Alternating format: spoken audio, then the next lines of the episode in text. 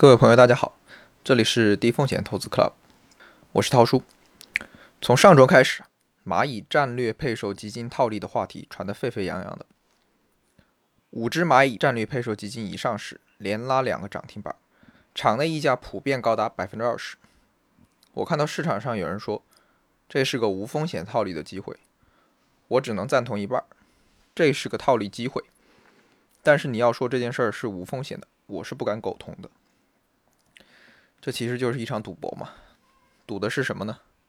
简单回顾一下，蚂蚁配售基金是场外封闭式基金，十八个月不能申购赎回，募集期结束基金份额就固定了。很多人奔着蚂蚁金服上市买的这几只基金，其实这些基金最多配置百分之十的蚂蚁，拿不到货也可能是百分之五，也可能是百分之二。后来的事情大家也都知道了，蚂蚁上市翻车了。好了。连这百分之十也没有了，这些人关键是基金里十八个月不能赎回，真的想用钱怎么办呢？那现在五只基金申请上市交易了，也就是我们现在看到的二级市场的基金，基金份额总数是不变的，但是你可以在交易所这个二手买卖市场把你的份额转让给别人。那么基金的净值就是基金本来的价值，但在二级市场的交易价格就是转让价格。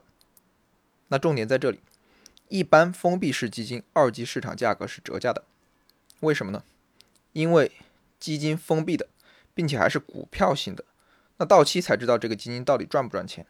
愿意出高价来买它的人只有一个原因，那就是对未来这个基金有很确定性的增长预期。比如科创板出来的时候，有六只科创板战略配售基金，那个时候就出现了溢价。后来发现这些基金名不副实，立马场内又回到折价状态了。那为什么会出现折价呢？因为很多人拿不到到期就要用钱，或者对未来上涨没有预期了，就想获利了结。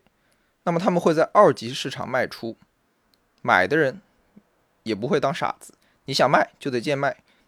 为什么这次这五只蚂蚁战略配售基金溢价会那么多？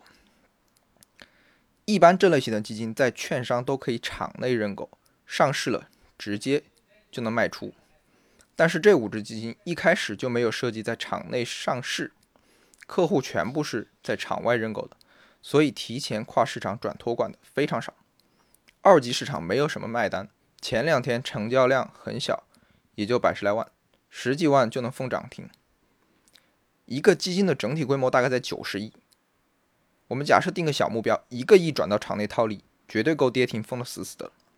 那这次套利赌的是什么呢？赌的就是，就算场内溢价，韭菜们也还会去买，场外买不到了，那怎么办呢？为了买买买，韭菜还是得场内买，就算上交所频频提示溢价风险，还是要买。今天看这几只基金场内溢价还是居高不下，甚至有一只。还高达百分之三十，很有意思。这一只，今天五只基金四只大跌，这只易方达创新大涨。也就是说，在韭菜的逻辑里，买基还得看公司，就算溢价买，也要买易方达，没毛病吧？那套利党成功的收割了这一茬韭菜，我是没有想到的。准确来说，这其实是一批新的套利党。因为老套利压根就不会去买什么蚂蚁战略配售封闭十八个月的基金的。为了了解这些韭菜是怎么想的，我今天特意去逛了下论坛。典型的，居然有人说易方达基金好多是三四块钱，因为这只基金一块七，它便宜啊，必须给拿着。你说你是不是傻？投资真得弄明白自己赚的是什么钱，否则凭运气赚来的钱，最终也是凭你自己的本事给亏回去。所以，我们做基金套利，虽然收割了韭菜，其实不要有什么心理负担，这就是在给他们做投资者教育啊。